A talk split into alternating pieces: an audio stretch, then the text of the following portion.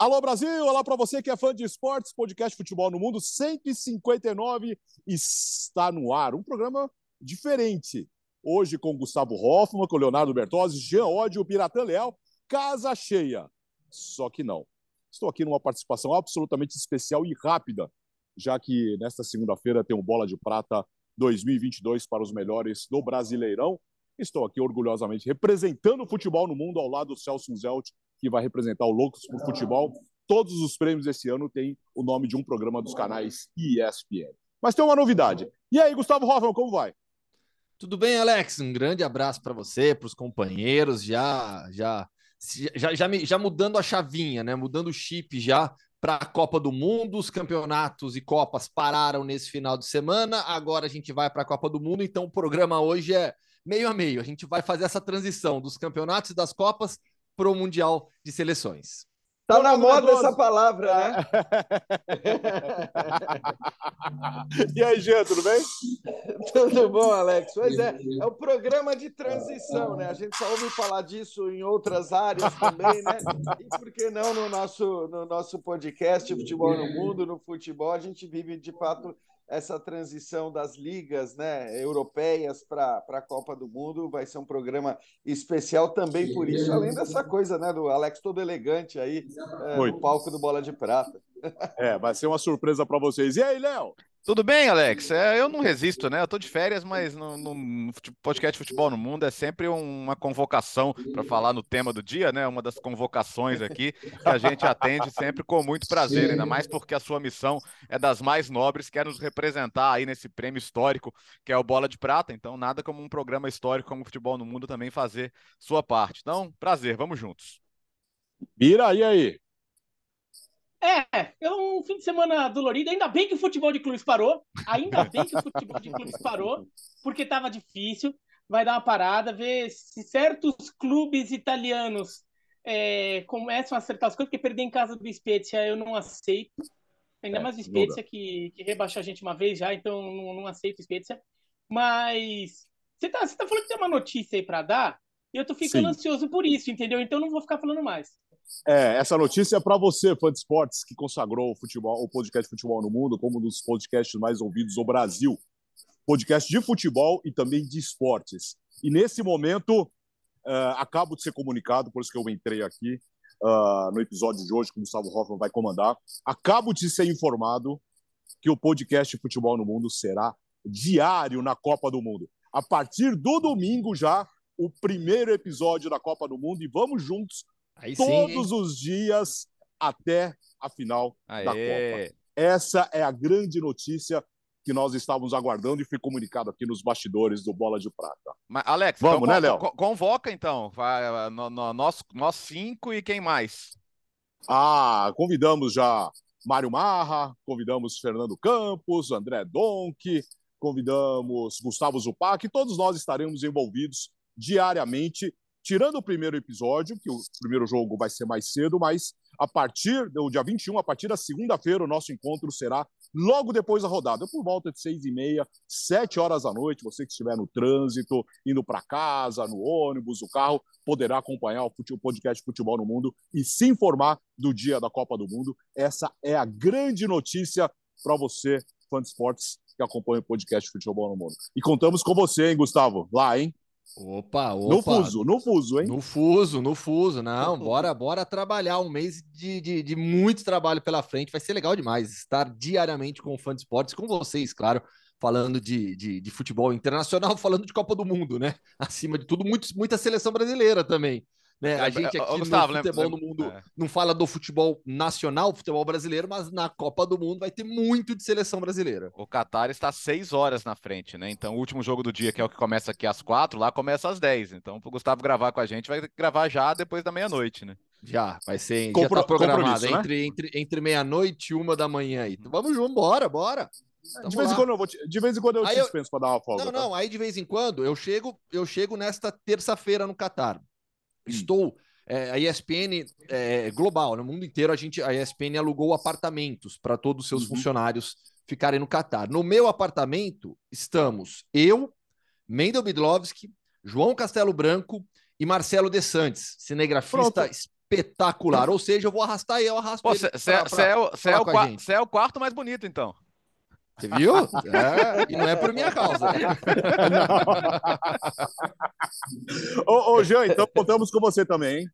É isso aí, é isso aí. Estaremos. Para a gente é num horário mais acessível do que o do Gustavo. Bem né? mais. Mas o Gustavo é aquela coisa, um programinha antes do- de dormir, antes de dormir, para dar aquela relaxada, para baixar adrenalina do dia, né, Gustavo? E para a gente aqui, final do dia, provavelmente antes né, dos programas que faremos, a, a programação toda da ESPN ainda vai ser divulgada, mas vai ser uma programação intensa, não só na, na, na ESPN, mas também no Star Plus. Mas isso muito em breve a gente vai eh, divulgar, né? Ah, Hoje fica essa grande notícia do podcast diário.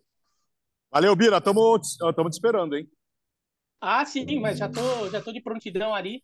É, apostos pro. O Biratã que ia gostar do meu horário da madrugada, né? É. Biratã, É, pro então, Biratã pra é no mim meio não da tem nada tarde, de- basicamente. Pra é. mim não tem nada de impróprio nesse horário aí, né? De começar meia-noite, uma da manhã, não tem nada de É, eu impróprio nesse gosto, horário. Também gosto. Tô nessa, Bira. É, estamos nessa, estamos nessa.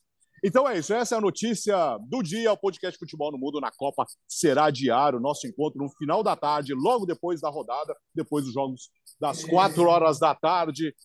Natasha Davi, Uhul! Paulo Gente, Andrade. meio-dia, hein? Meio-dia. Não, já, já foi. Tá Agora é o gravado. podcast Futebol no Depois- Mundo. Ai, desculpa, Tá não gravando, sabia o que era. Oi, bom dia! Bom dia! Paulo Andrade. Paulo Andrade se preparando também. É isso. Gustavo Hoffman, toca a bola aí. Represente o futebol no mundo e eu estarei aqui no Bola de Prata para representar a marca mais antiga da ESPN no Brasil. Tchau, Gustavo. Adiós, muchas gracias. Boa, vai trabalhar Bom programa. agora, chega. Tchau, Bom programa, tchau. amigos. Tchau. Vaza, vaza. Tchau, Tchau. tchau. Some. Some Tchau. daí. Fecha a casinha. Tchau. Tá aqui ainda? Aí foi. É, ó, ó, quer ver uma curiosidade que eu tô? Eu, eu nem fiz mala ainda, vou. vou... Bom, para quem acho que o pessoal que viu nas redes sociais, eu tava em Dublin nesse final de semana, né? De folga, passeando. Aí eu vou começar a arrumar a mala agora. Olha o que eu tenho separado aqui para levar. Mostrar para quem tá vendo pelo YouTube. Camisa réplica da seleção búlgara da Copa de 94. Aí alguém deve estar perguntando neste exato momento: como é que esse cara vai levar uma camisa da seleção da Bulgária para a Copa do Mundo? Sabe por quê? O Risto Stoichkov, essa camisa é do Stoichkov, ele trabalha para um canal mexicano, Tudon, né? E ele tá sempre nas Copas do Mundo, todos os grandes torneios, ele tá lá. Eu tô levando com o objetivo de, de achá-lo, eu, porque assim, nas, nos outros mundiais, em 14 e 18, eu encontrava ele na sala de imprensa, né? No, lá no, no centro de mídia. Dessa vez, eu, eu agora eu, aí eu comprei essa réplica, vou levar com o objetivo de, de, É, de ele- voltar ele tem- com ela ele- autografada. Ele tem fama de ser meio mal, hein? Não, tem, mas ele, mas é um cara, mas ele fala espanhol, então assim, É. tá- dá, dá, pra, dá pra quebrar o gelo ali. Bom, E sabe qual, qual é a A curiosidade? gente quer bastidores de É. qualquer maneira, hein, Gustavo? Pode deixar. Mesmo que ele seja mala com você, você vai ter Não. que contar com É. Pode deixar, não, deixa eu contar uma curiosidade. Tem mais, mais motivo para contar. Exato, É, exato. exatamente. Não, é, ele, em- eu vi isso em 14 e vi isso em 18. Ele anda com uma. Com, to- qualquer camiseta ou camisa, assim, é, polo, que ele anda, a camisa atrás tem o número 8. tipo, que era o número que ele usava. Acho que já mostra bem a personalidade de E a Risto dificuldade de parar, né? Também. Agora, só uma coisinha antes da gente começar de fato com a nossa transição. Essa, o, o Bertozzi, o Bira e eu queremos saber se essa camisa é de alguma maneira uma provocação. Essa camisa Pelo da Itália contrário, que você está Eu, vestindo. eu, momento. eu para quem, pra quem nos acompanha pelo, Pelo contrário, porcaria Sim. nenhuma, é de verdade. Não é provocação. Eu, pelo, pelo, eu, eu, eu estou vestindo a camisa da seleção italiana, para quem está nos acompanhando pelo YouTube.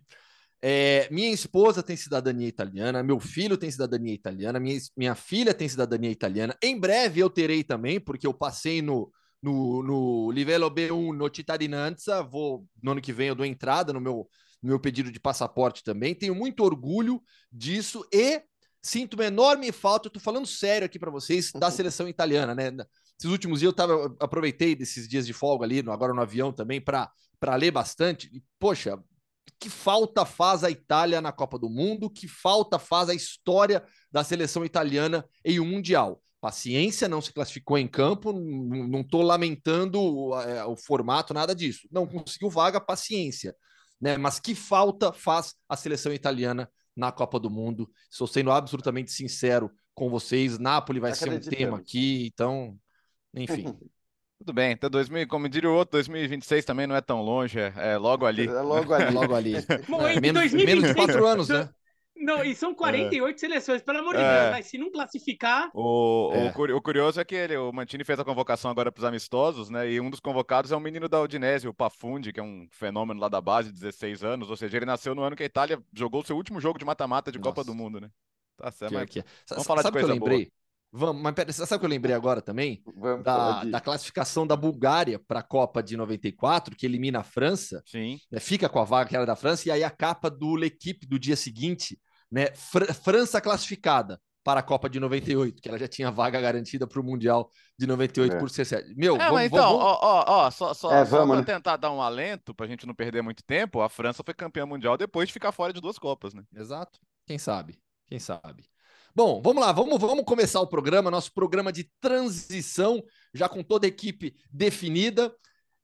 Clubes. E se a notícia do dia foi o podcast Futebol no Mundo Diário, a segunda principal notícia do dia é a polêmica entrevista de Cristiano Ronaldo a um, a um programa de televisão na Inglaterra, em que, o Biratã, você vai decidir, devo usar um termo formal ou informal para definir o que fez o Cristiano Ronaldo? o informal, porque é, é é a linguagem do povo. Ok, Mais então divertido sempre. peço desculpas já ah, pela, pelo, pelo termo, mas nem é tão agressivo assim.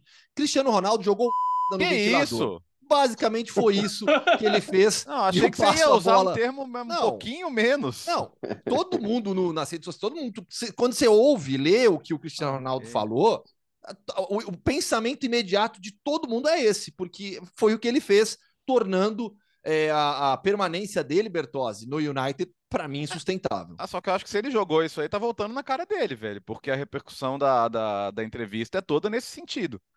Eu acho que se ele, eh, se ele queria passar a imagem de alguém injustiçado, perseguido, assim, só pra muitos fanboys mesmo, tipo o CR7 Brasil, assim, essas coisas.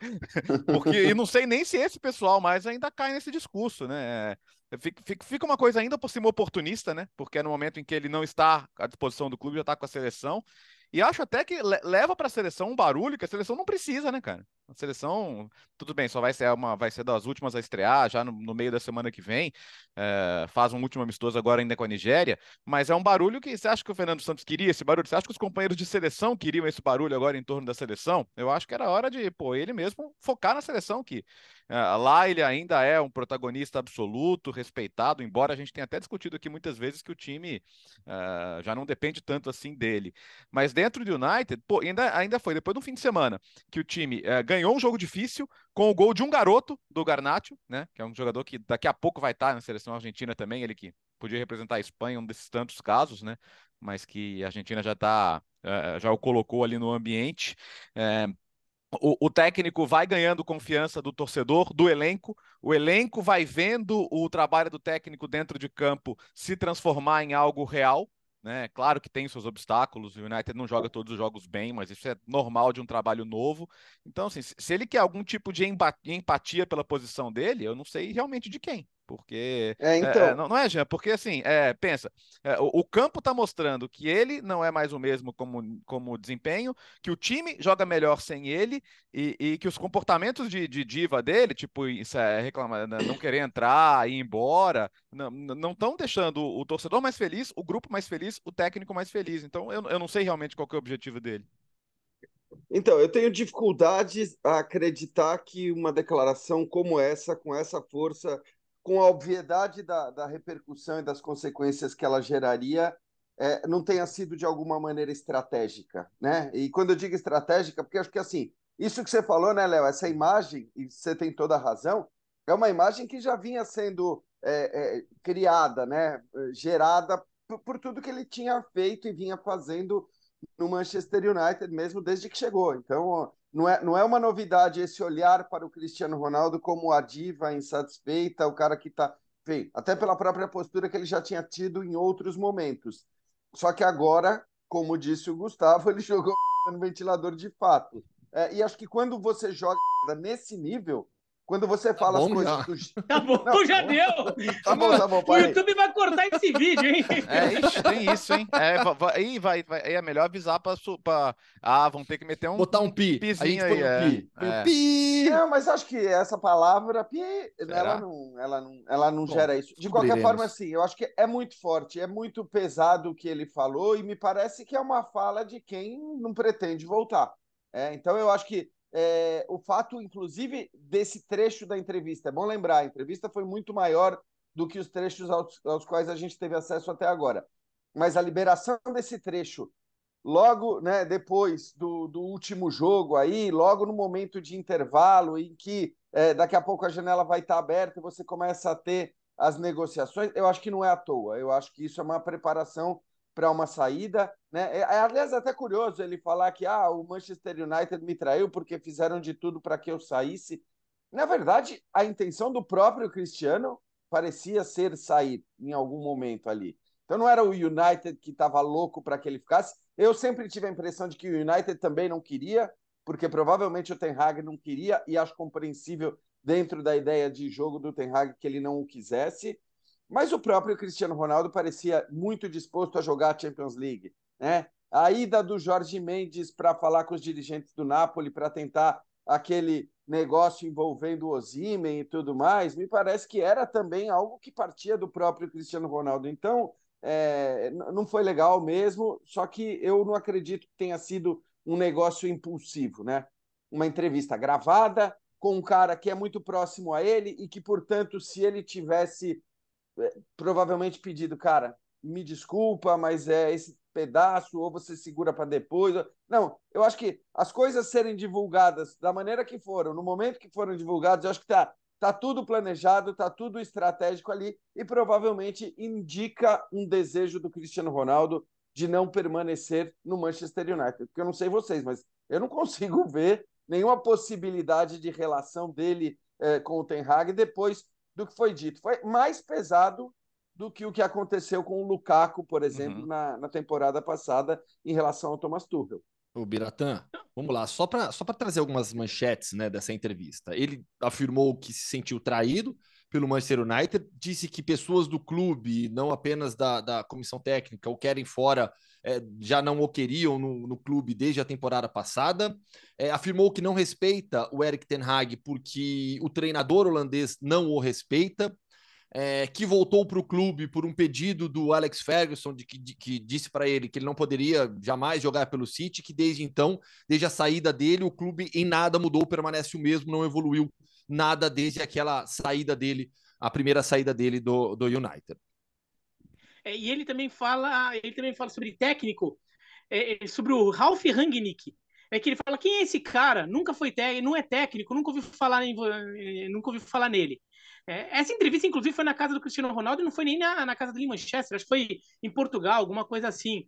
É, então foi tudo bem é, é, articulado com o Piers Morgan, que é um jornalista que é, é, famoso na Inglaterra, até nos Estados Unidos ele já ficou um jornalista bastante conhecido e que ficou muito próximo do Cristiano Ronaldo. E talvez o Cristiano Ronaldo até goste dele porque ele é um cara bem polêmico também, e ele é um cara que é muito estrela, então o Cristiano Ronaldo talvez não veja nele simplesmente um jornalista, veja também uma celebridade que às vezes pode ser tem passe as agruras de ser celebridade. O Piers Morgan não é jornalista esportivo, né? Ele é jornalista geral. Agora, é, eu estou muito com o Jean, que para mim tudo isso foi muito bem pensado.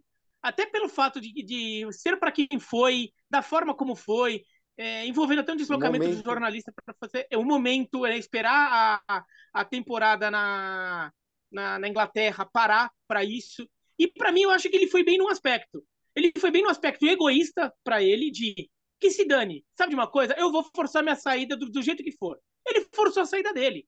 Para mim, é, é, ele, acho que ele não tá querendo. Ele. Ele. Já, véio, ele apertou o botão do F, já que. É. Vocês não tiveram o pudor de falar que ele jogou M no ventilador, eu vou ter o pudor de falar que ele apertou o botão do F. Ele apertou o botão do F e assim, que F, entendeu? É, eu quero sair e vou sair. E, eu acho que então, ele não está preocupado em querer ser empático. E, na, e agora acho que ele não está mais preocupado. Nesse caso, acho que ele não se preocupou se a torcida. Talvez ele tenha até feito um cálculo errado. mas acho que a prioridade foi: eu vou sair, eu vou dar, falar umas verdades para dar a minha versão e numa situação em que não tem como eles me manterem no time, eles vão ter que me, me, me negociar. Então, e, mas a e, o- questão e o é Manchester essa, né, United Birá? É, assim, ele não sai, ele não saiu porque ele não quis. E quando eu digo porque ele não quis, é porque assim, ele não estava disposto a abrir mão do salário que ele recebia do Manchester United. Então eu só fico um pouco com essa dúvida, é, porque existiam clubes interessados nele, evidentemente é o Cristiano Ronaldo, o próprio Napoli talvez tivesse se interessado se para isso não tivesse que abrir mão de um cara né, que está voando e que é. É. muito jovem, que vai render muito dinheiro. Mas acho que a questão, o balanço é um pouco esse. Bom, quer ir para um time de Champions, mas quer ganhar o mesmo salário que ganha no Manchester United, sendo que os grandes times hoje talvez não estejam mais, os gigantes não estejam mais interessados nele. Então, também um pouco dúbia, né? Esse desejo de sair, como ele vai tratar Então, isso? Agora, agora, o jeito que ele falou do Rangnick me fez pensar que talvez não fosse apenas. Isso era um fator importante, mas não fosse apenas a ausência de Champions que fizesse o Cristiano Ronaldo querer sair. Talvez ele já tivesse meio, meio pistola ali com algumas com, com o Rangnick, é, com a escolha, até a escolha do Ten Hag antes mesmo do Ten Hag assumir, mas com a escolha, com a forma como o Manchester United estava resolvendo, porque ele também fala nessa entrevista agora pro pro Piers Morgan, ele fala que ah, o clube tem que reconstruir tudo, tem que reconstruir tudo. Isso tudo bem, isso acho que todo mundo concorda, né? Acho que qualquer torcedor do Manchester United concorda com isso. E a diretoria também concorda. E eles falaram: ó, oh, se eles querem construir em torno de mim, tudo bem. E eu acho que era isso que ele estava pensando que fosse acontecer quando contrataram ele. Quando, quando o Alex Ferguson liga lá para bater um papo, para convencer ele a não ir para o Manchester City, ele falou: não, vou montar um time em volta em torno de mim. E não foi o que aconteceu já na temporada passada. Ainda que ele tenha jogado bem, ainda que ele tenha sido decisivo, ele tenha tido tempo de jogo mais do que está tendo nessa temporada, ele não foi é, a super estrela em, em, que o time jogou apenas em função dele. Ele fez isso em alguns momentos, e nisso ele até acabou se destacando, mas vamos lembrar que ao mesmo tempo que ele classifica o Manchester United para o mata-mata da Champions, ele passa um jejum de gols depois, uhum. raríssimo na carreira dele. Ele passa um jejum longo de sem fazer gols no, no, no Manchester United na temporada passada já.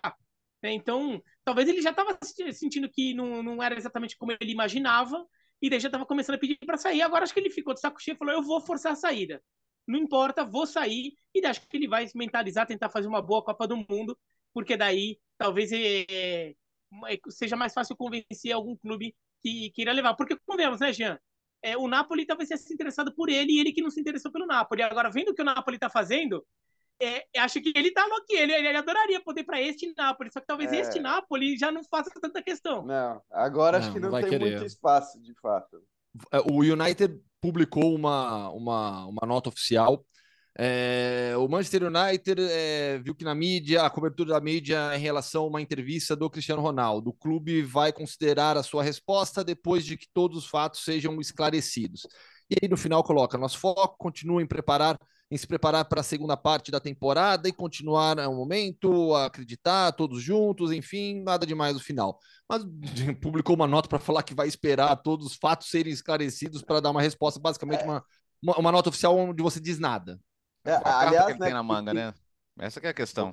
Qual que é a carta que o Cristiano tem na manga agora? Porque vocês estão colocando aqui, no meio do ano ele já queria sair, não, não, não se apresentou nada que, ele, que, que, que valesse a pena para ele. Será que ele está pronto para repensar o futuro e jogar na MLS, no Oriente Médio? Porque é, o Oriente Médio poderia dar muito dinheiro para ele. A MLS pode oferecer a ele o que ele gosta muito, que é essa condição de superestrela, né? De astro de Hollywood. Isso aí, certamente, isso aí nos Estados Unidos seria bem interessante para ele. Mas seria ao mesmo tempo você falar: olha, beleza, o futebol de mais alto nível eu estou deixando ele de lado. Aí não sei se o orgulho, não combina com o Messi. O orgulho dele é, permitiria isso, né? Combina com o Messi, o Inter Miami que é o Messi, aí você define o futuro do Cristiano Ronaldo e leva os dois para a Major League. Leva para Orlando leva City. Orlando, é isso. É para Orlando é. City, que é, que é a rivalidade lá na Flórida. Eu, eu, assim, é claro que é palpite, mas se tivesse que apostar, apostaria nisso que o Léo falou. Eu não sei se, assim, agora olhando para oitavas de final de Champions League, é, enfim, para as possibilidades, né? Sinceramente, talvez ele, ele, esteja disposto finalmente a abrir mão do futebol de mais alto nível. Eu ainda lamento, porque eu confesso que se ele for jogar no mundo árabe ou na Major League Soccer, eu, eu lamento porque eu queria ainda vê-lo. Eu acho que é, ah, o cara tem 37 anos, sim, tem 37 anos, mas é um, um fora de série no aspecto físico maior do que provavelmente qualquer outro jogador que a gente tenha conhecido na história do futebol, porque é um obcecado com a questão física e tudo mais. Então, eu confesso que no caso do Ronaldo, eu, eu achei que, cara, é daqueles caras que, se a gente já viu vários caras que eram dedicados fisicamente, mas mais dentro da normalidade, jogarem até 36, 37, porque o Ronaldo não poderia, com todos os cuidados que tem, toda a obsessão que ele tem, jogar até os 39. Mas eu acho que talvez essa entrevista indique, de fato, esse caminho que o Bertozzi está falando. E o United, convenhamos, né? Melhor não falar nada, porque não, não cabe muita margem para interpretação é. nessas, é. nessas declarações, né? A maneira como ele falou, as frases como foram ditas, o eu não tenho respeito pelo técnico, é, não tem muito margem para interpretação, para entender, para investigar, enfim. Eu só acho que a Copa do Mundo pode ter um, um peso grande no, no, na sequência da carreira dele é uma Copa do uma Copa do Mundo normal ou até é, mediana, fraca, aí não causa impacto, mas uma eventualmente uma participação espetacular de Portugal com o Cristiano Ronaldo sendo decisivo, marcando muitos gols, pode reacender a chama dele no mercado, reacender é, o interesse razão. de clubes maiores no Cristiano Ronaldo. Eu acho que pode ser um fator importante, mas é só nesse contexto de uma grande participação de Portugal e com ele sendo decisivo. Fora isso, acho difícil depois de todos esses últimos meses, não apenas a entrevista. Napoli, Arsenal, dois clubes extremamente importantes, com campanhas espetaculares na Série A e na Premier League, respectivamente. Vamos para a pausa da Copa do Mundo com essas duas equipes na liderança dos seus campeonatos e com vantagem sobre times que eram os favoritos no início da temporada. Biratã, quem tem mais chances de quebrar o jejum, Arsenal ou Napoli? Nossa, para mim essa resposta é bem fácil, tá? Para mim o Napoli. Para mim o Napoli. O o Napoli que eu acho que ele joga um futebol com mais sobra em relação ao resto do que o, do que o Arsenal. Os dois são líderes é, é, com méritos. Os dois merecem estar na liderança dos seus campeonatos, tá? O Arsenal também mas eu acho que o Napoli joga com mais sobra em relação aos demais. Ele, é... E o Napoli, eu consigo imaginar o Napoli com o elenco que tem e com o elenco que os adversários têm, o Napoli conseguir é, gerenciar a vantagem que já abriu, que é de oito pontos em relação ao Milan e de dez pontos em relação à Juventus, e o Napoli conseguir ir é, administrando isso nas últimas 23 rodadas, que, que é o que resta do campeonato italiano. Eu, eu consigo ver isso mais no Napoli do que do Arsenal. No caso do Arsenal, o problema para mim não é o Arsenal. O problema do Arsenal, para mim, é o Manchester City, é, claro. que é um time muito forte. Eu acho difícil é, que o, o, o Arsenal. O, por exemplo, o Manchester City tem 10 vitórias, dois empates e duas derrotas. É, é uma campanha ótima. É que o Arsenal tá impressionante, um empate e uma derrota só. Agora, é, eu, não, é, eu tenho uma dificuldade de ver o Arsenal conseguir manter esse ritmo todo por tanto tempo. É, eu até acho que o Arsenal, por exemplo, ele pode se dar o luxo de abrir mão de, é, da participação dele na, é, na Liga Europa em determinado momento. Abrir mão não estou querendo dizer que perder de propósito, mas, sei lá, começa a jogar com o time reserva, se for passando, vai passando, se cair fora também no fim do mundo para concentrar na Premier League. O, o Napoli não, o Napoli vai tentar ganhar a Champions, vai tentar ir o mais longe possível na Champions. Mas, ainda assim, o Manchester City acho que tem muita reserva ali. É, é, é o, o, já que foi o fim de semana do Grande Prêmio do Brasil, o, o Manchester City, é, ele ainda tem um DRS para abrir e fazer passagem em determinado momento, vai. É. Ou para pegar outras categorias do, do automobilismo, é, tem um boost ali, né, que é o botãozinho que aperta para dar uma potência extra no motor, para dar uma arrancada na hora da ultrapassagem. O, o Manchester City tem essa reserva. Então acho difícil para o Arsenal se sustentar. Agora, o Arsenal, para mim, ele já me convenceu de que é um time bom de verdade. É um uhum. time bom, competitivo. É, eu, me, eu, eu me surpreenderia demais se, se o Arsenal não pegar G4, quer dizer, não pegar vaga é, na Champions. Porque o time é, para mim, ele já convenceu que é um time bom, bom de verdade. No, no, mais alto nível da Premier League. É, o ponto é que o, o, o, o é, desculpa, vai lá, vai lá. é só que o, o, Arsenal já me convenceu de que ele é o, é o rival do City pelo título. Isso não é pouco, isso, né? Isso porque a gente a gente passou o tempo falando, ó, City, Liverpool, e aí tem um bolão de um bolão de Chelsea, United e, e Arsenal e Tottenham, e a gente nem imaginava o Newcastle, mas o Newcastle agora, é, isso é prestar atenção para os próximos anos, que acho que o, o, o Newcastle pode é, revolucionar o que a gente chamava de Big Six, porque não dá pinta de que vai deixar de ser forte nas próximas temporadas, pela capacidade que vai ter de segurar esses jogadores, né, pelo dinheiro que tem. Então, esse é um ponto. Mas é claro, assim, se projetar o, aproveitamento do Arsenal, é uma campanha de 100 pontos. Se projetar o aproveitamento do Napoli, é uma campanha de 103 pontos. Né? Acho que ninguém imagina que isso vai acontecer nos dois casos. Mas ainda assim, é forte. O, o, o jogo adiado do Arsenal e do City é um contra o outro, né? Então o City tem a condição de fazer os dois jogos contra o Arsenal. É aquela história, o City depende dele ainda. Né? E, e a longo prazo é difícil não olhar para o City, porque a gente sabe que o City é um time capaz de fazer 90, 100 pontos com regularidade. Né? É, então, é, eu acho que é, não dá para descartar que isso aconteça ainda. Mas é impressionante ver o Arsenal. A questão do Napoli é oito pontos para o Milan é uma vantagem sadia, 10 pontos para a Juventus, idem. A, a Juventus vem de seis jogos vencendo sem levar gol. É, você liga a televisão para ver a Juventus de vontade própria? Certamente não, porque você acha que vai se entreter, tá? Mas é, o time o time pegou pegou, o time pegou, jogando com três zagueiros, até com a linha brasileira, né? Em alguns jogos, com Danilo, Bremer e Alexandre, todos convocados para a seleção. Com, por incrível que pareça, o Rabiot, que a Juventus estava implorando para aceitar a oferta do Manchester United, e ficou é, sendo o principal jogador do time nas últimas partidas. E, e para a segunda metade da temporada, a Juventus vai ter Chiesa, vai ter Pogba, deve ter, né? É, de Maria, se se mantiver saudável. Então você tem uma, uma, uma reunião de jogadores decisivos que, cara, eu, eu não descarto. Eu, 10 pontos é muita coisa, é, mas isso aí, em duas, três rodadas ruins que o Napoli tem, a Juventus pode chegar. Então eu não acho impossível que a Juventus ainda possa brigar pelo título, não. Acho que não acho que perder embalo seja uma questão, né? O, o nosso querido Caio Bittencourt, que agora tá até com a gente lá na ESPN, né? O Caio lá do Cautio Pizza. Fica ignorando a gente quando cruza ah, é? Mais um abraço é. para ele. Ele estava lembrando que o Napoli normalmente, os times dos Spalletti normalmente tem um dezembro de barriga, né? De, de queda de rendimento. Então, não jogar em dezembro pode ser uma boa. Voltar em janeiro aí forte a todo vapor. E o Napoli não tem tanta gente assim também na Copa do Mundo, né? Mas a, a minha pulga atrás da orelha, eu acho que o Milan vai competir também, porque o Milan é coletivamente um dos mais fortes. Mas eu não consigo ignorar o fato de que a Juventus vai ter todos esses jogadores na segunda parte da temporada e esses caras decidem jogos, né? É, eu, eu até acho que, assim, é, por tudo que foi dito, né, não vou repetir tudo que foi dito, que é, é basicamente o que eu penso também, mas se a gente tivesse o, o, Manchester City com cinco pontos de vantagem sobre o Arsenal, se a gente tivesse a Juventus com oito ou dez pontos de vantagem sobre Napoli e Milan, é, talvez a gente nem começasse uh, a pauta perguntando: bom, o Napoli e o Arsenal estão ali mas eles são de fato os favoritos, quem está mais próximo do título. Que... Provavelmente a gente já consideraria o City muito perto do título, apesar de 14 ou 15 rodadas, e, e, a Juventus a mesma coisa, né? Aí acho que no caso da Juventus, muito pelo que o Léo falou. Foi uma Juventus completamente esfacelada nessa primeira parte da temporada, sem Pogba, sem Di Maria em vários jogos, sem o Chiesa, e vai ser um time muito mais forte na segunda parte da temporada.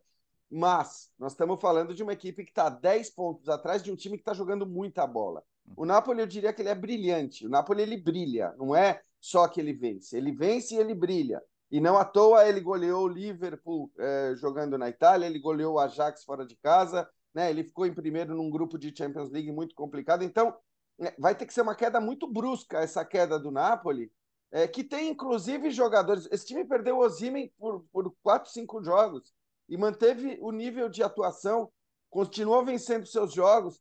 Então, eu acho até que a parada, embora muito torcedor do Napoli diga, pô, mas vai parar bem agora, nesse embalo tal, mas tem esse ponto que o Léo falou, é, é, é, um Napoli que muitas vezes cai na segunda parte da temporada e dessa vez talvez seja positivo para o Napoli poder parar né, e, e poder retomar as forças, até porque, como ele disse, não tem tantos jogadores na Copa do Mundo como outras equipes enquanto o Arsenal tem como grande problema o Manchester City. Quer dizer, a força do Manchester City ela não se compara é, à força do Milan, à própria força da Juventus, por mais que ela vá receber esses reforços. Então, assim, a desconfiança em relação ao Arsenal ser campeão da Premier League, para mim, é muito maior do que em relação ao Napoli. Nenhum dos dois ganhou, evidentemente, mas a desconfiança do Arsenal é muito maior, não só porque são cinco pontos de diferença e não oito, mas porque o rival é o Manchester City e porque você tem ainda os dois confrontos para serem feitos. Então, desses cinco pontos, os dois confrontos diretos, se o City ganha os dois jogos, pronto, assumiu a liderança. Se o City ganhar dois jogos do Arsenal, ele assume a liderança. O Napoli é bom lembrar, ele já jogou contra o vice-líder, Milan, fora de casa e venceu.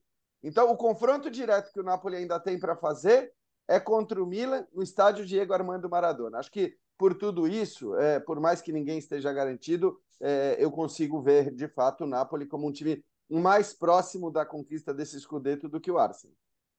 E aqui na Espanha, o Barcelona lidera. A gente até falou sobre isso na, na, na, na edição passada, né? O, o, apesar dos pesares, apesar de toda uma temporada é, abalada pela queda na Champions League, a gente vai para a pausa da Copa do Mundo, é, Gian, com o Barça na liderança, o Real Madrid a dois pontos. Um Barcelona fora da Champions, que foca a Europa League, mas um Barcelona na ponta do Campeonato Espanhol. E o título de La Liga, olhando para a questão financeira, também é extremamente importante dentro do projeto do clube com chave à frente. É isso. E acho que se torna ainda mais importante, né, Gustavo, a partir do momento que o time caiu para a Liga Europa, porque a gente sabe a grana que a Champions propicia, o quanto vale em dinheiro você passar de fase na Champions League. Então, é, não vou dizer que o Campeonato Espanhol virou obrigação, porque uhum. você tem é, Real Madrid na disputa e o Real Madrid tem a força que tem, né? Mas é, eu, eu não consigo aí olhar para a tabela de classificação e mesmo vendo o Barcelona com dois pontos à frente, afirmar ah, o Barcelona é favorito para ser o campeão espanhol. Eu acho que o Real Madrid vinha num altíssimo nível, o Real Madrid estava jogando muito bem. Eu, sinceramente, tenho muitas dúvidas sobre o quanto o efeito Copa do Mundo não pode ter pesado para esse, esse, esse período conturbado do Real Madrid, desses cinco jogos que foram duas vitórias, duas derrotas e um empate, se a gente considerar também os jogos de Champions League. Mas a Copa do Mundo, ela é, isso está visível. A gente está percebendo isso, em, e não é só em jogo do Real Madrid, evidentemente, mas em jogos de vários times nas principais ligas do mundo. Quanto mais jogadores as equipes têm no Mundial, a gente percebe que existe é, algo de diferente. É normal, é normal, cara. Copa do Mundo é a cada quatro anos, os jogadores temem de fato não estar na Copa do Mundo. A gente tem várias tristes notícias aí de jogadores, inclusive, perdendo essa vaga na Copa numa, numa reta final. E eu acho que é, talvez o Real Madrid volte a ser o todo-poderoso Real Madrid depois do Mundial, o que não foi nesse, nesse último, nesses últimos 20 dias, né? Acho que é mais ou menos esse o período. E aí eu faço uma pergunta então, ô Biratã. Hum. Por, que, por que isso aconteceu no Real Madrid e não aconteceu no Barcelona, que também tem um número grande de convocados? É por conta da Champions League, o peso que a Champions colocou na temporada, a eliminação da Champions colocou na temporada do Barça? Acho que é. O Barcelona ficou com algo tendo que é, tendo a, é, algo a provar para sua torcida. O Barcelona causou uma decepção de alguma forma os jogadores tiveram que compensar isso, mostrando não, não, nós ainda somos bons, é, podem continuar confiando na gente. O Real Madrid já está com a barriga um pouco cheia, então pode se dar o luxo ali de ficar um pouco quietinho, tranquilinho ali é, por um período. Porque claramente o, o, alguns times não botaram jogadores para jogar porque estavam lesionados, porque estão voltando de lesão, porque estão assim. E no final das contas está na cara que assim o, o cara mesmo está querendo se preservar para não perder a Copa. Os clubes, até acho que os clubes europeus, é, muitos deles, até têm sido compreensivos com essa situação. Então, o Real Madrid com Benzema. Se, se, será que se, você acha que se não fosse reta final de temporada, mata-mata de Champions League, o Benzema não tinha voltado? Benzema não, não tem boas condições, tudo, mas tá na França, tá na convocação na França. Nunca foi colocado em dúvida a convocação dele. Ele tá lesionado no Real Madrid, mas nunca se coloca em dúvida a situação dele na França. Porque tá na cara que, assim, claro, ele não tá 100%, ele tem alguma coisinha, mas é aquela coisinha que talvez numa situação mais delicada da temporada ele não fosse ficar de fora. O mesmo vale pro Di Maria na Juventus, é pro Vlahovic na Juventus. Uhum. E olha que a Juventus, no final das contas, é, aprendeu a se virar bem é, com esses desfalques e ela até emendou essa sequência que o, que o já estava falando. Então, o, acho que o Real Madrid tem isso. Os jogadores deram uma freada e, assim, dá para perceber que diminuiu.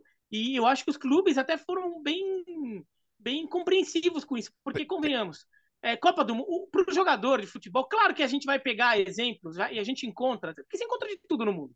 E você vai encontrar jogador que abriu mão de jogar Copa do Mundo, se aposentou de seleção porque não queria mais, a gente vai achar um monte de casos. Mas, assim, ainda são casos isolados que ainda são é uma minoria é, assim bem significativa, como, como minoria bem pequena, assim. O jogador adora jogar a Copa do Mundo. O jogador quer jogar a Copa do Mundo. É o sonho de infância. Quando ele é criança e está jogando bola na rua com os amiguinhos dele, ele está sonhando em ganhar a Copa do Mundo. A Copa do Mundo é uma outra coisa, entendeu? É uma coroação de carreira. Mesmo, é, independentemente se vai ganhar ou não. Estar numa Copa do Mundo já é coroação de carreira para muito jogador. E a gente viu por vários craques imensos que o futebol brasileiro teve, que nunca jogaram Copa do Mundo, como não ter jogado, mesmo que fosse para ficar no banco todos os jogos, é, fica, ele sente que há um buraco, mesmo que a carreira dele seja plena, completa, com, no, no, no, nos outros aspectos. Para a segunda metade da temporada, me chama a atenção um detalhe, né? O Barcelona pegar o Manchester United e a Liga Europa tem uma fase a mais, né? Então, é, são aquelas quatro semanas de Champions, é, só que os times jogam é, alternados, só que na Liga Europa são duas fases, né? Porque você tem essa fase uhum. é, de playoffs, que é só os times que ganharam os grupos já passam direto às oitavas. Então, o Barcelona, se avançar na Liga Europa, ele vai ter decisões importantes a tomar sobre suas prioridades, né? Eu não tenho dúvida que ganhar a Liga é o mais importante que o Barcelona pode fazer na temporada mais até do que a própria Liga Europa, e isso vai ser prioridade absoluta. Mas, se ele for avançando, e, e o Real Madrid. Dependendo tem, do adversário, é, né? Claro, é, de repente, pô, aí você aí cruza numa outra fase, sabe, com, com, com, com um dos primeiros do. Uh, a Roma não foi primeira do grupo, né? Então não dá para. Mas tudo bem. O Arsenal. É, enfim, pode, é, pode acontecer. Vamos ver. Agora, e, e o Real Madrid tem, e o Real Madrid é um time obcecado por taças. A gente não sabe nada do Mundial de Clubes ainda, né? Que dia vai ser, onde vai ser, tá tudo, tá, isso aí tá tudo é a FIFA loucura, falou, ó, ah, tô pensando só em Copa do Mundo, esse Mundial aí que, que loucura. Que, né? Ninguém sabe, Deve cara. Ser. Ah, o Real Madrid é tem uma Supercopa de... da Espanha para jogar Isso, ainda. Tem né? essa viagem aí por Oriente ainda para jogar Supercopa. É. Então você tem um monte de viagenzinhas tudo, tudo aí no meio errado. da temporada e, e que você, se pudesse escolher, talvez não, se não fosse pela grana e pelo prestígio, você nem faria. Mas é. e aí se, e se colocam esse mundial também em março, entre uma entre uma oitava de final, uma quarta de final de Champions League, pode acontecer. Né? Pode. E aí, como é, é que você faz? Inclusive, eu vi muita gente projetando isso, até mais pela cobertura do Flamengo, né? Tentando projetar quando seria justamente isso. Pegando um buraco ali entre é. duas fases da Champions League, é, que daí se enfiaria um Mundial de Clubes ali. Agora, daí mesmo a tensão do Real Madrid nesse Mundial de Clubes já seria prejudicada, dependendo... Campeão, o campeão da Ásia nem saiu ainda, né? O campeão da Ásia nem saiu então, ainda. Tem, então, tem isso. O campeão da Ásia sai só, acho que só em fevereiro. É. Então, teria que esperar o campeão da Ásia sair para depois ser esse jogo. Então, teria uma brecha ali no meio do caminho entre é, oitavas e quartas da Champions. Ou então eles empurram até mais um pouco. Só Bom, que não sei tem pauta, vai jogar isso. Tem, tem pauta de sobra para depois da Copa do Mundo. Bertozzi, vamos, vamos iniciar o nosso programa de transição agora, uhum. falando de convocações, das últimas listas, dos últimos problemas, das últimas notícias. Seleção francesa, por exemplo. Nessa segunda-feira, o Didier Deschamps anunciou Marcos Turan atacante do Borussia Mönchengladbach como 26 jogador. Ninguém tinha entendido que era a lista de 25, agora é uma lista de 26 com o Turan. E também cortou o Kimpembe por conta da lesão, não se recuperou, chamou o Dizazi, jogador zagueiro do Monaco. É, hoje ainda não precisa nem fazer troca na lista, né? Porque hoje é o último dia para enviar as listas. Então não é que nem aquele processo de que você troca um jogador já inscrito por outro. O que acontecer a partir de hoje, sim. Aí, se você já inscreveu o jogador, você precisa mandar o laudo, enfim, fazer a troca até 24 horas antes da estreia. É... Tem gente na França falando que tem muito a ver com a preocupação com o Benzema, né? Do Benzema não tá no melhor das suas condições físicas para jogar a Copa do Mundo, então ele leva mais um atacante. E já que você está com a camisa da Itália, o Marcos Turan, filho do grande Lilian Turan, nasceu na Itália, nasceu em Parma, quando ele jogava lá, né? O Turan que naquele momento se é, despontava ali naquela super defesa que tinha Canavaro e companhia limitada para o estrelato mundial. É, aliás, são três, tá? Tem o Zalewski da Polônia, que também nasceu na Itália, e tem o Kedira da do Marrocos, né, que é tá, tá se destacando pelo Bari na Série B, é seu conterrâneo de Puglia lá. E, e, e poderia ter o Thiago poderia Alcântara, ter o Thiago né? Alcântara também, é. Mas, mas isso chama atenção. Uh, a lista da França saiu semana passada, sempre tem suas polêmicas, né, pelos jogadores mais uh, que se esperava uma convocação, mas acho que acabou no final das contas não tendo tanta. Com 26 é mais difícil ter grandes ausências também, né? Acho Mas que a polêmica, né, Léo? Eu, eu só não, eu só não vi se o Deschamps explicou qual foi a, a intenção ao divulgar uma lista com 25. Ah, ele disse que não assim, precisava de 26, que era muito. Ele Agora disse ele que mudou de confiava ideia. naqueles jogadores. né? É, É. pois é, mas é, é curioso, né? Que um pouco depois ele, ele anuncia a, a convocação É. do 26. Quer dizer, parecia até que havia uma dúvida e que ele estava esperando para dissipar essa dúvida e chamar um outro jogador. De qualquer forma, é, de novo, né? Quer dizer, a, a- busca por polêmicas nas listas das seleções, como aconteceu na brasileira, com tudo aquele. é, é, aquele celeuma em relação à convocação do Daniel Alves, né? A busca por polêmicas, às vezes, ela é maior do que a polêmica de fato, né? E, e mesmo, olhar- e, e mesmo algumas, Jean, que, por exemplo, pega a Espanha, né? Ah, mas o É, Sérgio Ramos, ah, mas o Gea. Esses caras nunca estiveram nos grupos, né? Não é que a de última hora ou deu na cabeça do técnico. E tudo bem, o, o Luiz Henrique, ele é, ele é um excelente técnico. Eu- O Gustavo já falou várias vezes sobre como ele é visto na Espanha, né? Ele é um excelente técnico, ele é chato pra caramba e ele não, não se dá com a imprensa. Então, isso, isso faz com que tudo, tudo que não vá funcionar vá cair em cima dele. Mas ele sabe disso aparentemente gosta disso, né? Tá nem aí. É, não tá ele nem aí. desfruta- Tanto Mas, é que algumas escolhas dele são que- super questionáveis. É. Vai, vamos até pra gente aqui- passar a lista da Espanha. A gente, aqui a gente fala muito da, da ausência do Thiago Alcântara como talvez a mais sentida ali. É. Na Espanha também é Não, assim? Essa, não. né? Olha lá. Não. A a ausência do Thiago não foi a que causou mais espanto. Falou-se muito mais em Sérgio Ramos, apesar da colocação do Bertozzi, e é verdade, mas o Sérgio Ramos tem um tamanho histórico na seleção. Falou-se muito mais do Sérgio Ramos. Surpreendeu muito a ausência do Borja Iglesias, atacante do Betis. Muita gente cravando que ele iria. A presença do Ansu Fati acabou chamando a atenção também, mas a ausência do Thiago é, a ausência do Thiago não esteve entre os maiores destaques na e o Iago convocação da seleção. O Iago, o- o Iago Aspas é, é um, é um nome que é, é- é- é clamado pela, pelo, pela torcida, mas que em momento algum esteve nos planos do Luiz Henrique. É, e aí já deu entrevista é, é, é, gerando mais, mais atrito ainda, porque sabe que não está na, na lista, então fala que não, não se importa mais. Então a ausência do De Iago Gea é a Aspas mesma era. coisa, né? Gea é a mesma coisa. Aí entra bem nesse caso que o Bertol citou. Foram, são jogadores que não estiveram em momento algum nos planos do Luiz Henrique agora. Então, a ausência deles não surpreende. O Sérgio Ramos, muita gente achava que poderia entrar. O Borja Iglesias, muita gente cravava que estaria na lista até pela boa tempo- temporada, o bom momento dele, centroavante, daqueles clássicos, né?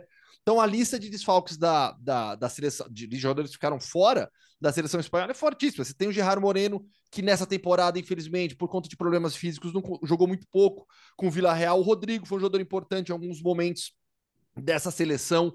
O, o Oyarzabal, é, jogador fundamental da Espanha em todo o ciclo, não se recuperou a tempo da lesão. O Luiz Henrique optou por deixá-lo de fora. O Inhago, o Inigo Martinez, perdão, zagueiro do Atlético Bilbao, para mim um zagueiraço, zagueiraço. Eu levava fácil o Inigo Martinez, ficou de fora. E alguns jogadores foram muito questionados nessa lista, principalmente atletas que não vivem grande momento ou que estão é, no banco das suas equipes, mas que o Luiz Henrique é cabeça dura, conta com eles, sempre foi titular e não tá nem aí para a opinião de todo mundo.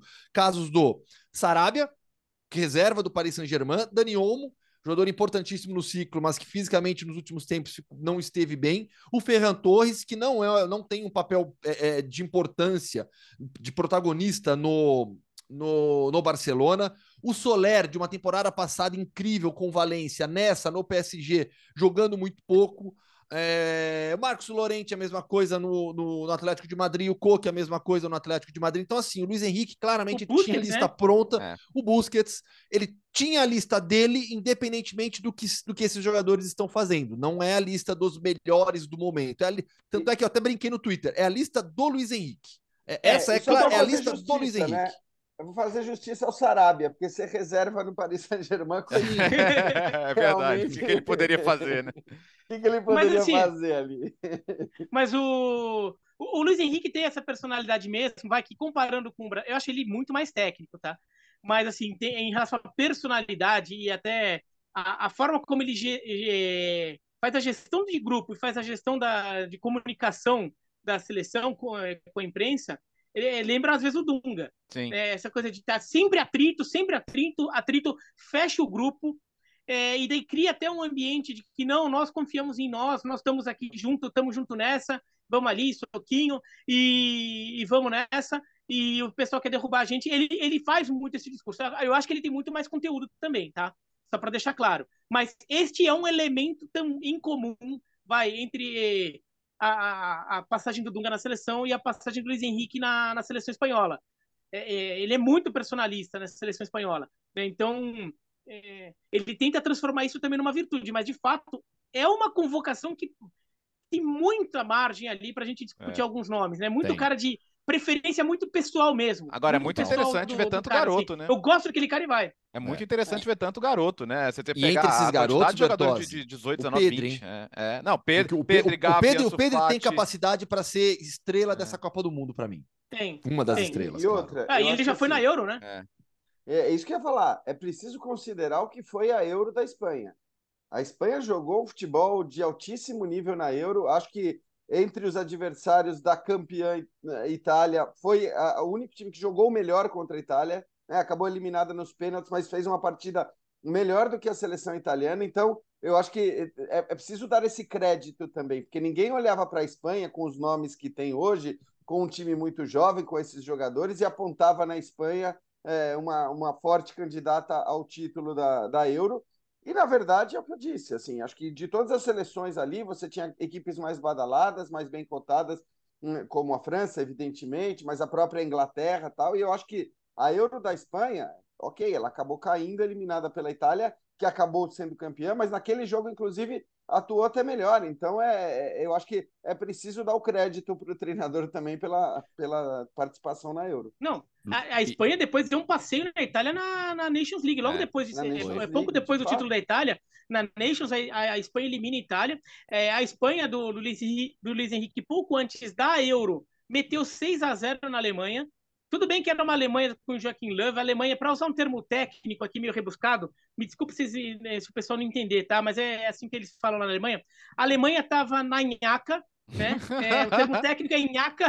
A Alemanha estava na nhaca com o Joaquim Löw e tomou de seis a Espanha. Agora, não é qualquer time que mete seis na Alemanha, mesmo a Alemanha na nhaca, a Alemanha na tiriça, você não mete seis na Alemanha de, de graça, você tem que estar jogando bem.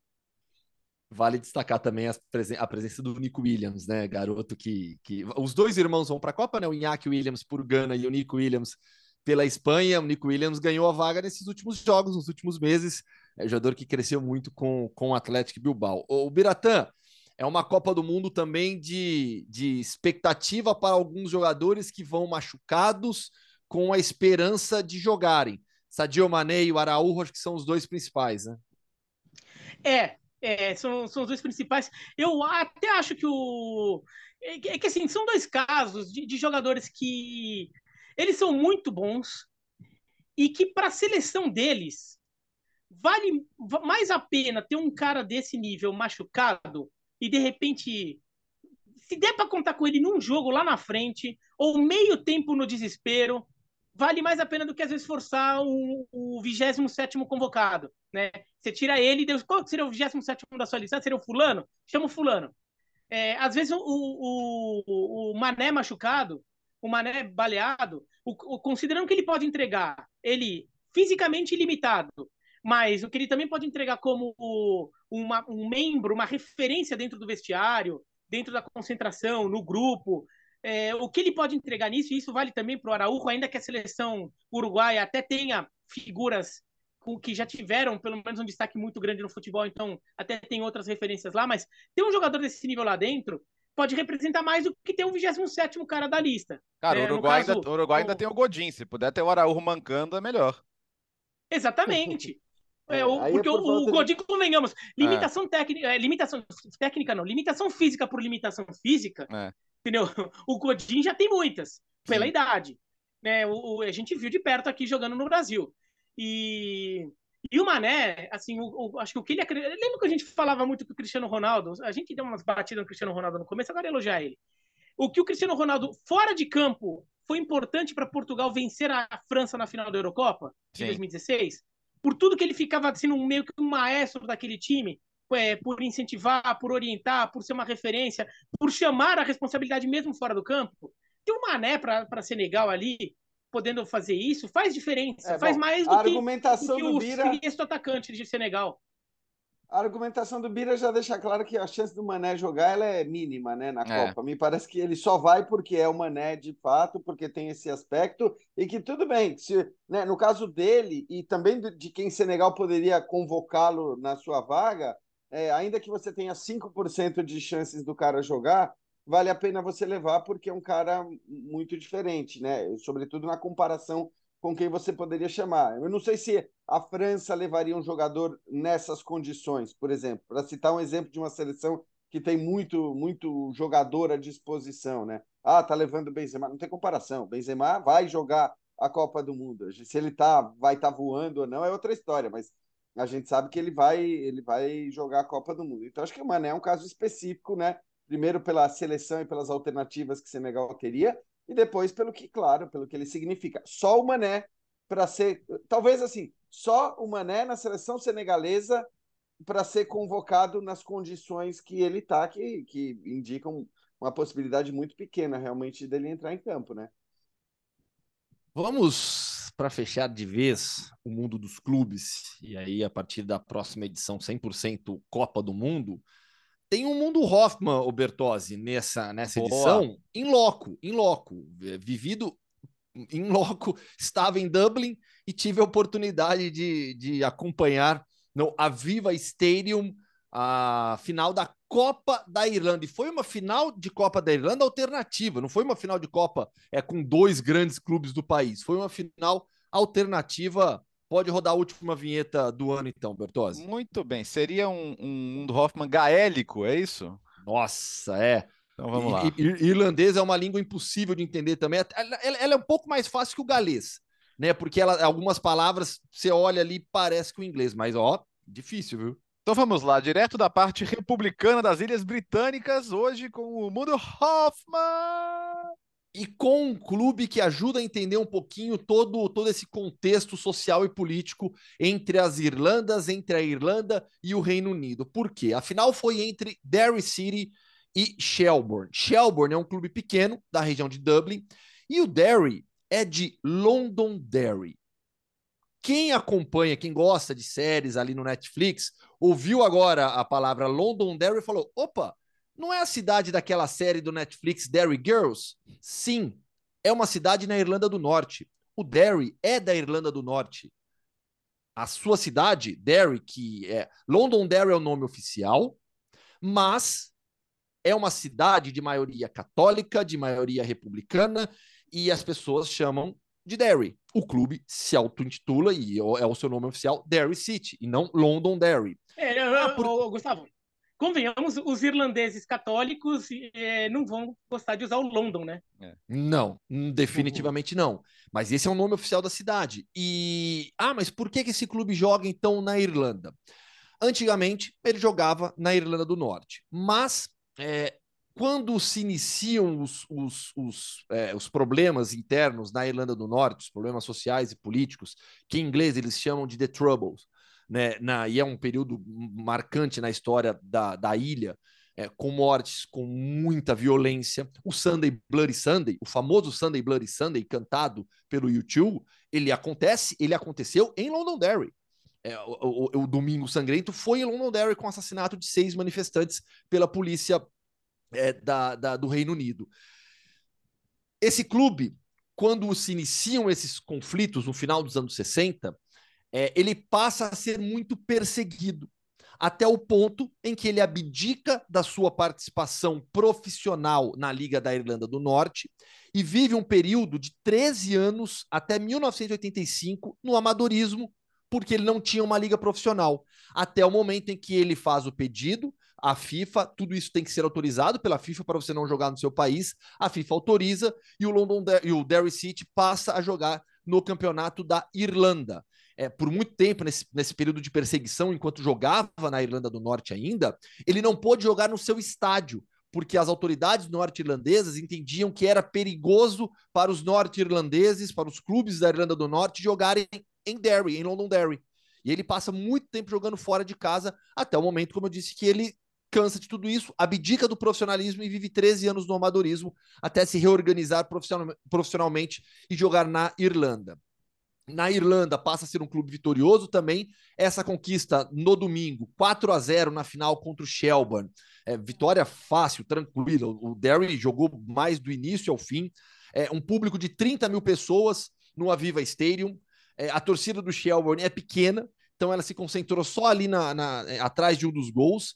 E a torcida do Derry, impressionante, meu. Lotaram o setor deles e se espalharam em outros setores. Quando você ia comprar ingresso, você tinha ali as opções para arquibancada do Derry, arquibancada do Shelburne e a arquibancada neutra em vários setores, né? Eu peguei uma arquibancada neutra.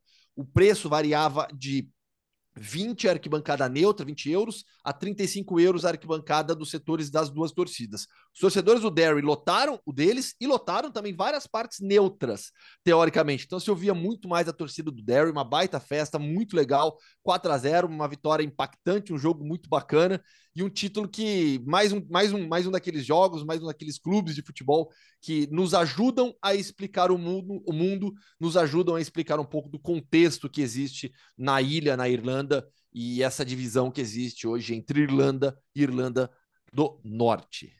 Certo, companheiros? É isso. Tem algo. É. Eu tenho, eu tenho, eu tenho para finalizar, né? Como diz, o, como lembra sempre o Biratã, a América do Sul faz parte do mundo.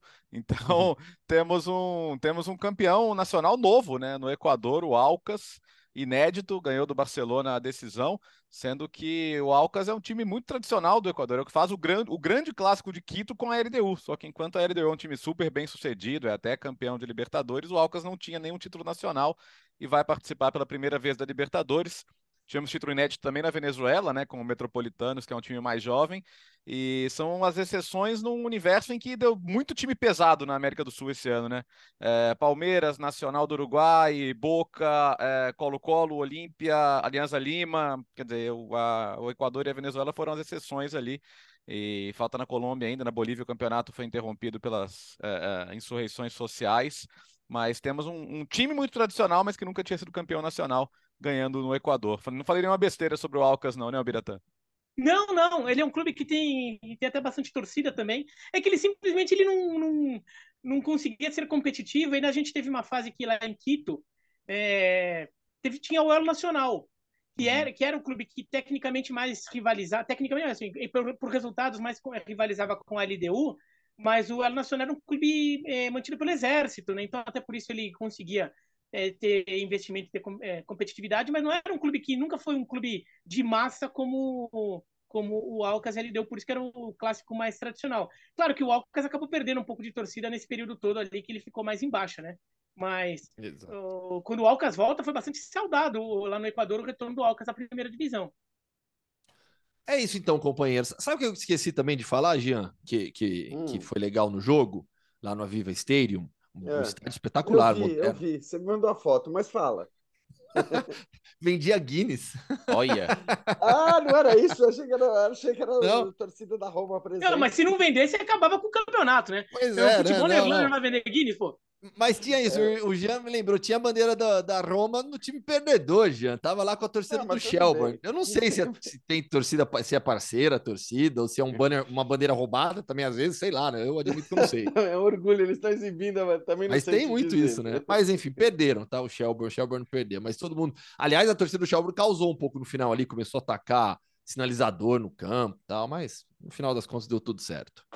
É, fechamos, companheiros. Até quinta-feira certo? Quinta-feira já estarei no Catar. Transição, né? Aí é. é Copa do Mundo, novo governo, nova vida, tudo diferente, tudo melhor, certo, Jean? Certíssimo, é isso aí. Aguardamos então essa quinta-feira com nova vida e tudo melhor. É isso. Valeu, Bertozzi. Valeu. Quinta com 160 e a partir de domingo, todo dia até o final da Copa do Mundo, hein?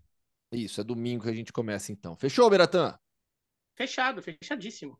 Então, beleza. É isso, fã de esportes. A gente te aguarda, então, nesta quinta-feira, com mais uma edição regular do podcast Futebol no Mundo. E a partir de domingo, edições diárias. A gente vai contar, né, Bertozzi? As, as edições diárias contar? na conta oficial. Então, não ah, sei, agora não fiquei sei. na dúvida. Vamos, vamos ter uma reunião de gabinete para definir isso. Tá bom, a gente faz essa última reunião no governo de transição. Valeu, pessoal. Um grande abraço para todo mundo. Obrigado, fã de esportes, mais uma vez, pela enorme audiência do podcast Futebol no Mundo.